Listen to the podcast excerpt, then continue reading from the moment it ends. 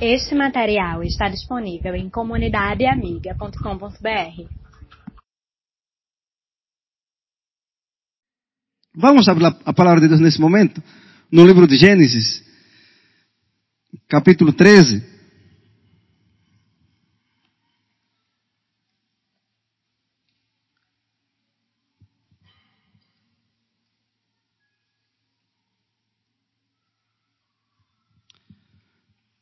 Gênesis capítulo 13, do verso 1 ao 13. Estaremos fazendo uma leitura alternada. Eu estarei lendo os números ímpares e os irmãos números pares. Gênesis, livro de Gênesis, capítulo 13, do verso 1 ao 13.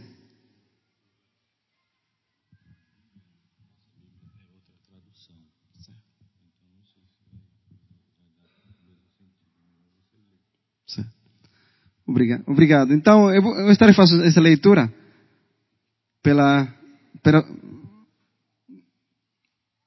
eu estarei fazendo a leitura a todos meus irmãos. Disse a palavra do Senhor. Saiu, pois, Abraão do Egito para o Negueb, ele e a sua mulher e tudo o que tinha. E logo com ele. Abraão era muito rico, possuía gado, prata e ouro. Fez as suas jornadas do Negueb até Betel até o lugar onde primeiro estivera a sua tenda, entre Betel e Ai, até o lugar do altar que outrora tinha feito. E Ai, Abraão invocou o nome do Senhor. Logo que ia com Abraão também tinha rebanhos, gado e tendas. E a terra não podia sustentá-los para que habitassem juntos, porque eram muitos e seus bens, de sorte que não podiam habitar um na companhia do outro. Houve contenda entre os pastores do gado de Abraão e os pastores do gado de Ló. Nesse tempo, os cananeus e os fariseus habitavam essa terra. Disse Abraão a Ló, não haja contenda entre mim e ti, entre meus pastores e teus pastores, porque somos parentes chegados. Acaso não está diante de ti toda a terra? Peço-te que te apartes de mim. Se fores para a esquerda, irei para a direita. Se fores para a direita, irei para a esquerda levantou os olhos e viu toda a campina do Jordão, que era toda bem regada, antes de haver o Senhor destruído Sodoma e Gomorra. Como o jardim do Senhor, como a terra do Egito, como quem vai para Zoar.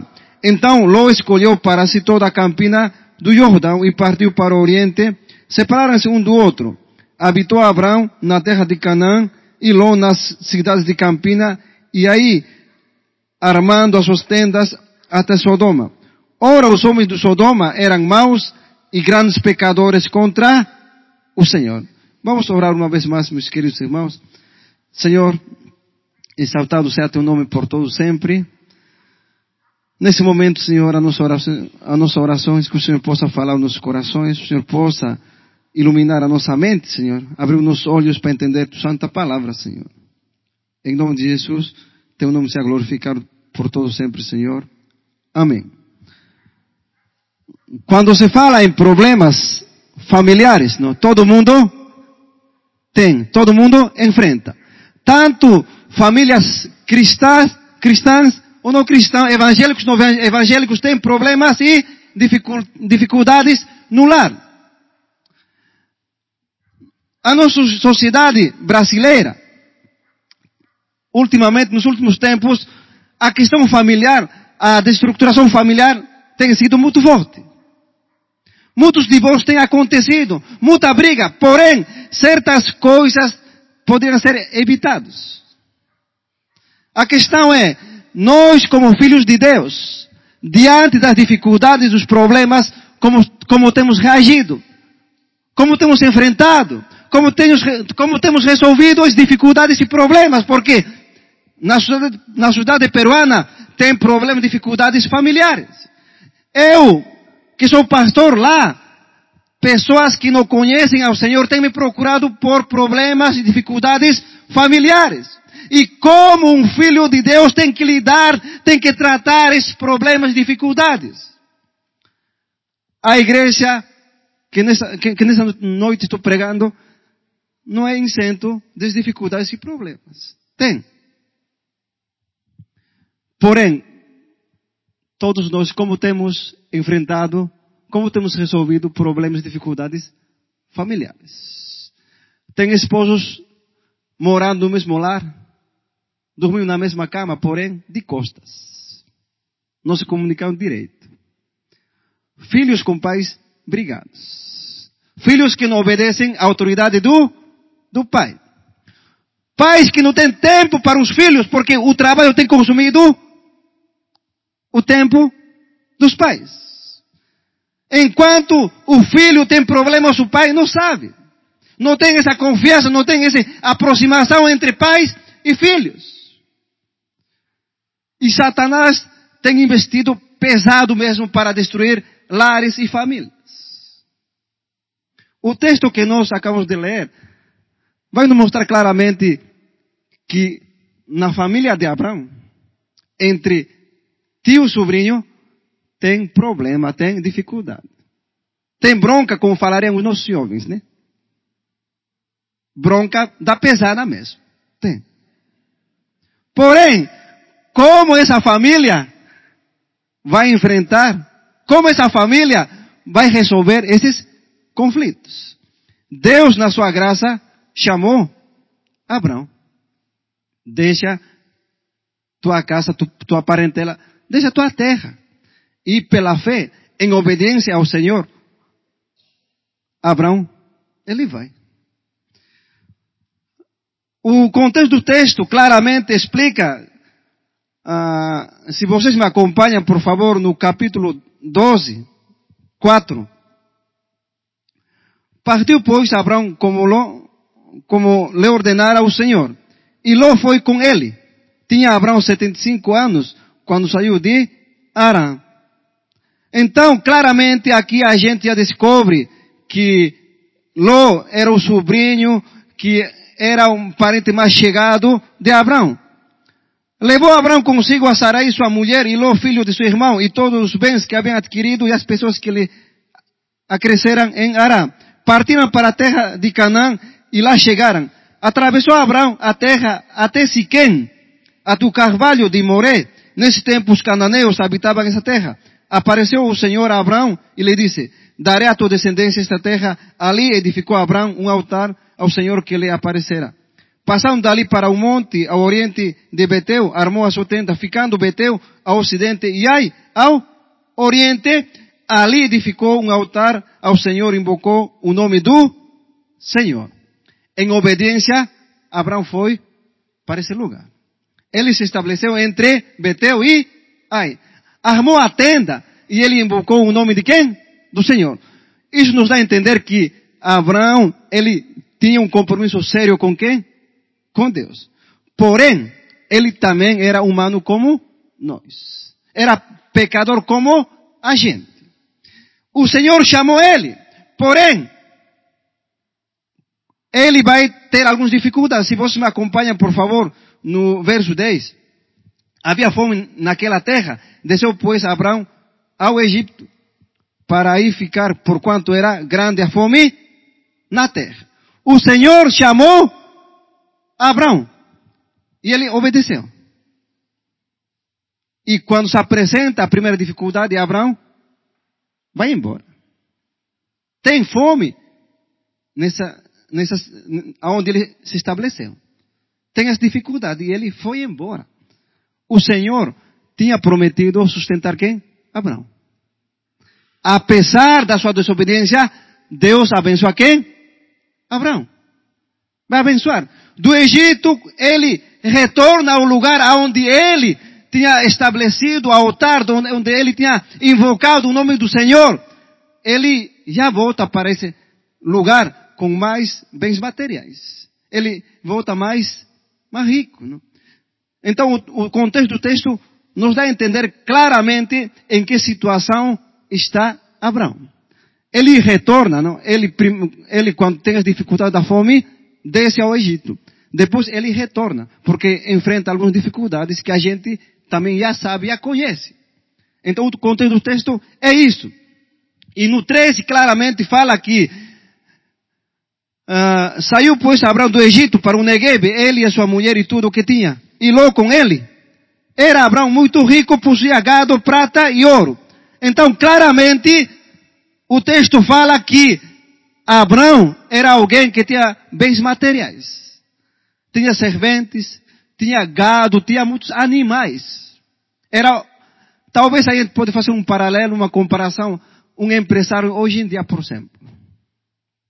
Tem, tem muito empregado, tem bens materiais, tem casas. Abraão era uma pessoa que tinha muito. Deus tinha abençoado apesar da sua desobediência. Deus estava com Abraão. O texto claramente, ele vai falar.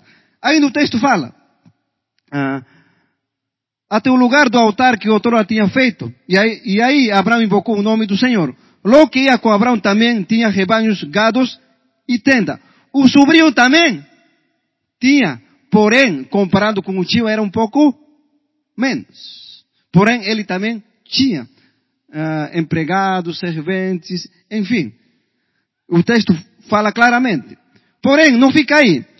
Ló, que ia com Abraão, também tinha rebanhos, gado e tenda. E a terra não podia sustentá-los para que habitassem juntos, porque eram muitos os seus bens.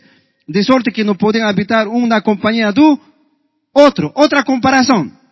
Se uma família aqui da igreja, por exemplo, uh, tem três filhos, né? Os filhos, eles já maiores, eles casam, vão embora morar em outro, em outro lugar. E eh, um dos filhos tem problem, problemas, algumas dificuldades e volta a morar na casa dos pais. Porém, uh, ainda o sobrinho da esposa desse lar vai morar também na casa desse casal. A casa é reduzida, é pequena. Não vai ter espaço para eles estarem tranquilos. Mais ou menos eu faço essa comparação. E, e não só isso, exemplo, os filhos dos filhos. E para piorar, por exemplo, o filho desse casal não gosta de trabalhar. O sobrinho também só gosta de, assistir muito futebol, né? E torce ainda pelo Santa Cruz. Piorou, né? Então, tem, vai ter dificuldades, vai ter muitas vezes briga entre os filhos. Vai ter dificuldades. Não tenho, não tenho, eu não tenho nada contra os torcedores de Santa Cruz, por favor, ok? Então vai ter essa dificuldade, gente. Vai ter esse problema. E o texto fala claramente, houve contenda entre os pastores do gado de Abraão e os pastores do gado de Ló. Houve contenda, e quando a gente fala em contenda, não somente bater boca, não simplesmente conversa acalorada, nervoso, não simplesmente, até teve tapa, murro. Imagina, é um lar em uma casa, em uma família, não?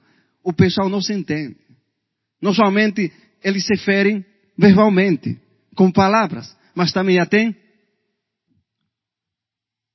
agressão física. A dificuldade entre essa família, na família de Abraão, não era nada simples. Era forte. Houve contenda. Em outras palavras, houve briga entre os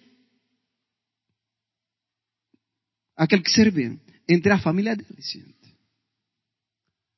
Era o espaço pequeno.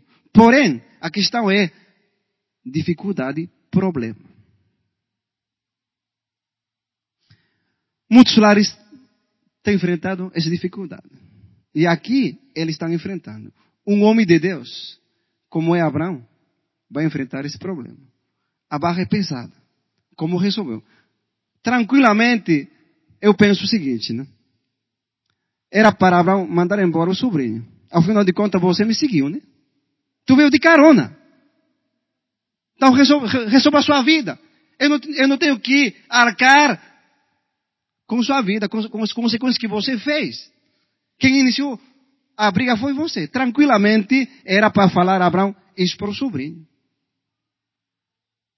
ele como vai tratar as dificuldades, esses problemas. Eu não te conheço. Eu não sei.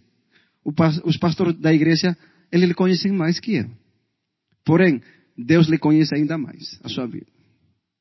O que se passa na sua vida, em seu interior, em teu lar, Ele sabe. Abraão tem problemas familiares. A primeira verdade que o texto vai nos mostrar está no verso 8. Me acompanhem, por favor. Disse Abraão a Ló, não haja contenda, contenda entre mim e ti entre os meus pastores e teus pastores. Queridos irmãos, quando se tem problema, quando se tem dificuldade, tem que ter uma conversa, um diálogo sincero, honesto, profundo. Abraão, ele chamou o sobrinho. Talvez ele ficaria com a, com a cara fechada. Tudo bem? Tudo bem? Não tem problema. Era para reagir desse jeito. Porém, ele tomou a iniciativa. A atitude é que ele procurou o sobrinho para resolver esse impasse, essa dificuldade que tinha acontecido. Diálogo profundo, honesto e sincero. Muitas famílias não têm se comunicado bem. Tem diálogo, porém não tem bom diálogo. Superficialidade nas conversas entre casais, entre filhos e pais, entre a família, simplesmente não tem uma conversa honesta e profunda. Muitos casais fracassam em seus, seus matrimônios, né? No casamento, por causa de quê? Falta de comunicação. E comunicação profunda. Fica com a cara fechada. Está bem? Está bem. Porém, o tom da voz, como está? A expressão do rosto, como está? Não tem sido sincero com seus parceiros. Com o homem que Deus tem colocado na tua vida, você não tem sido sincero, honesto. Temos que aprender a ser pessoas que expressem tirem do, do, do interno para o exterior. Temos que ser pessoas que falem sinceramente. A, a, o diálogo tem que ser profundo, gente. Se tem alguma coisa lhe machucando, lhe incomodando, fale, porém, fale com jeito. Não tem que ser bruto, né? Como o pessoal também fala. Fale com jeito a palavra adequada. Às vezes o pessoal diz, né, eu sou sincero, porém fala sem jeito. Para ferir, para machucar a pessoa. Tem que falar com jeito. Aqui Abraão, ele vai dialogar, vai falar com o seu sobrinho. E eles, eles vão ter uma conversa bem séria, bem honesta. Se, se ainda a gente estender isso, por exemplo, dentro das nossas igrejas, também, também não tem tido diálogo sincero, honesto. Na frente, né? Ô oh, pastorzão, tu é benção, né?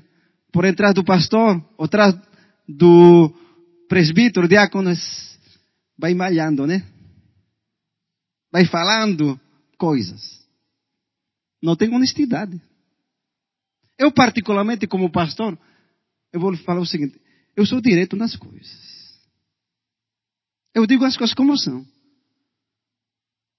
Porém, eu não gosto eh, de, de pessoas que falam atrás de mim.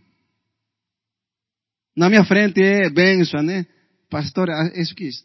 Porém, traz falando coisa, eu não gosto.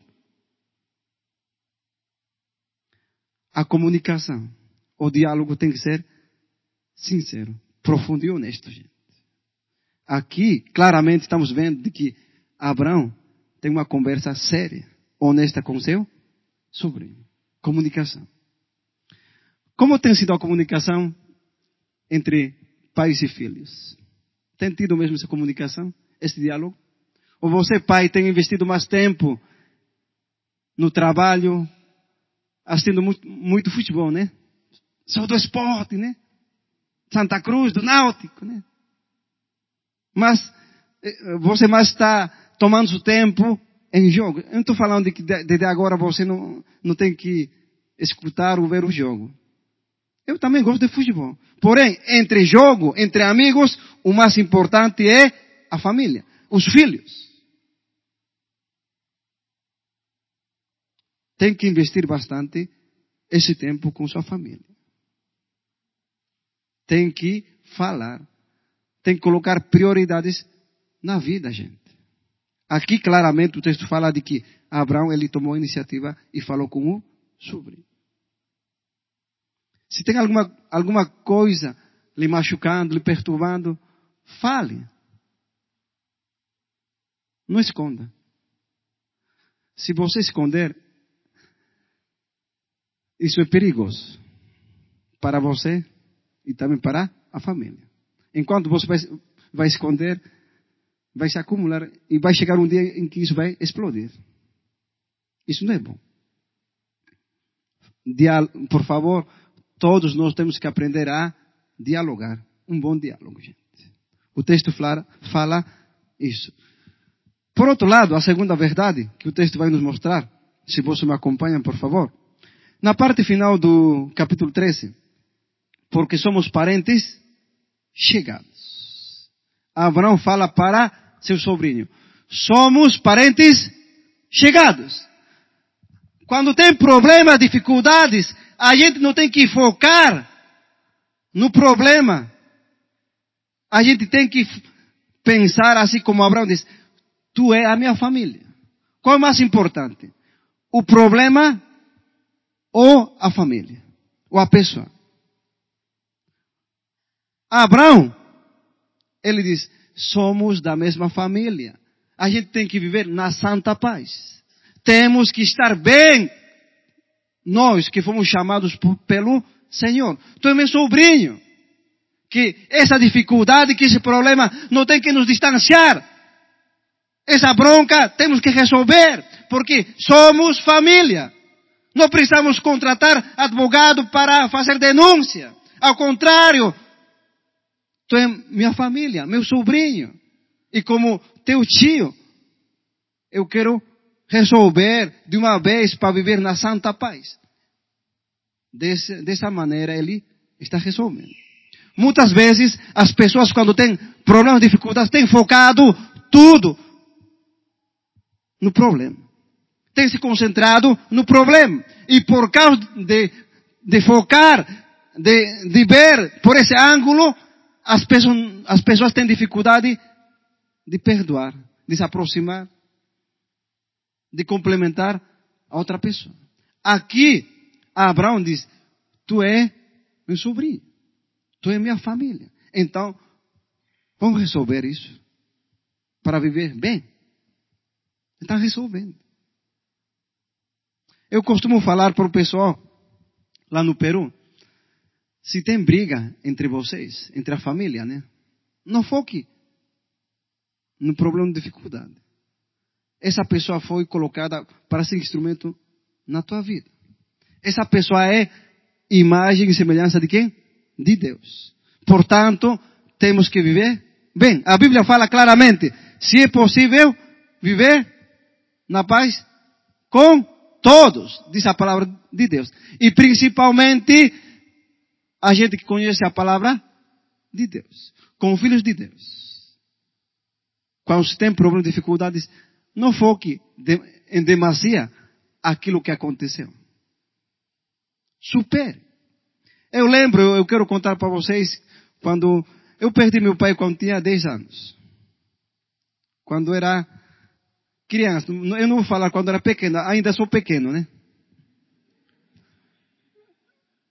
Eu perdi com 10 anos. Então, desde essa idade eu, eu trabalhei, né? Eu, eu fiz de tudo na vida. Eu fui engraxate, vendi pipoca, balas, servente de pedreiro, e padeiro e outras coisas que eu fiz. Só que, honestamente, eu trabalhava e tinha colegas à idade de 13 anos, mais ou menos. Eles não faziam nada, porém eles tinham mais dinheiro que eu. Eu me questionava, eu trabalho, eu tenho menos dinheiro, e eles não trabalham, eles têm dinheiro, né? E comecei a andar com essa turma da pesada. Andei com essa turma da pesada. e começar a fazer co coisa errada. Mamãe chorava. Porém, ela também orava pela minha vida. Admiro minha mãe, uma mãe de oração. Mulher de oração. E meus irmãos, que o pessoal de aqui que conheceu, né? Salomão e Eliseu, né? Certo dia, quando voltei para casa, eles me esperaram em casa, né? Tinham enchido um tonel com água, né? Assim grande. E ainda na mão deles estava cordas, né? Quando cheguei, eles me seguraram, amarraram meus pés e as minhas mãos. Eles me amarraram. Eles me levaram no tonel e ainda colocaram um pouco minha cabeça na água. Né? E falaram, se você não se corrigir, se você continuar nesse caminho, a gente vai afogar. E a gente não vai tirar daí. Eu chorei, chorei, chorei. Eu implorei, por favor, por favor. Implorei. Gente, foi um método não adequado que eles fizeram comigo. Não? Porém, foi eficiente, funcionou, né? Foi basta. Suficiente para eu me corrigir. Eu não estou falando de agora faça isso com os filhos. Não estou falando isso, por favor. Funcionou. Era, nessa idade que eu era adolescente, era para crescer como amargurado. Rebelde. Com dor em meu coração. Eu não foquei naquilo que eles fizeram comigo. Ao contrário, eu olhei de outra maneira. Então, se alguém fez alguma, alguma coisa contigo, não foque no assunto, na situação, na circunstância que aconteceu. Ao contrário, você tem que olhar com, com, outro, com outros olhos, com outro propósito. Hoje em dia eu lembro, na cara deles eu rio. Na cara dos meus irmãos. A questão é, não tem que focar, se tem problemas, dificuldades, nas circunstâncias que aconteceram. Aqui, claramente, Abraão fala, né? Somos da mesma família. Somos parentes. E precisamos viver bem. Pessoal, queridos irmãos, de coração falo para vocês. Né? Resolvam os conflitos familiares e vivam na santa paz com os mais chegados. Não precisa denunciar crente entre crente. Não precisa. É horrível. Eu conheço um caso lá no Peru, amigos meus, família, contratando advogado, entre família fizeram um escândalo horrível. Isso é vergonha para o, o evangelho. Horrível. Abraão, tranquilamente, falaria para o sobrinho, né? Tu arrumou a encrenca. O problema foi tu. Foram teus pastores que mexeram comigo. E ainda tu não reconheces. Ele diz, temos que viver na santa paz. Temos que estar bem como família. Então, a segunda verdade é, não foque nas circunstâncias, naquilo que aconteceu. Não foque. Você tem que dizer, não, essa pessoa que Deus colocou na minha vida é instrumento do Senhor. Apesar dos pecados, apesar das dificuldades que as pessoas têm, porém temos que viver na santa paz. Temos que viver bem. O texto vai mostrar claramente isso. Por outro lado, se você ainda me acompanha, no verso 9. Acaso não está diante de ti toda a terra? Peço-te que te apartes de mim. Se fores para a esquerda, irei para a direita. Se fores para a direita, irei para a esquerda. Olhe a atitude diante da dificuldade. Que atitude vai tomar Abraão e que atitude vai tomar Ló? Eu tiro o chapéu para Abraão. Porém, para Ló, fico decepcionado. Sabe por quê? Ele, diante da dificuldade do problema, quer tirar proveito. Ele que, que te aproveita. Ah, Me acompanhe, por favor, no 10. Levantou logo os olhos e viu toda a campina do Jordão, que era todo bem regada antes de haver o Senhor destruído Sodoma e Gomorra como o jardim do Senhor, como a terra do Egito, como quem vai para Zoar. Então, diante dessa situação, desse conflito, Ló queria tirar vantagem. Ele queria, na realidade, é, sair bem dessa dificuldade. Eu tenho que ganhar alguma coisa com aquilo. Enquanto Abraão disse, não, se tu fores para a direita, eu vou para onde? Esquerda. Se tu for para a esquerda, eu irei para a direita. Olha a atitude de humildade. Olha a atitude que ele vai tomar. Ao final de contas, né? Deus tinha chamado Abraão. Não tinha chamado Ló, né? Foi de carona. Ele, tranquilamente, não. Sabe o seguinte, Ló? Ah, tá vendo lá outro estado? Vai para lá. O Senhor tem me chamado a mim.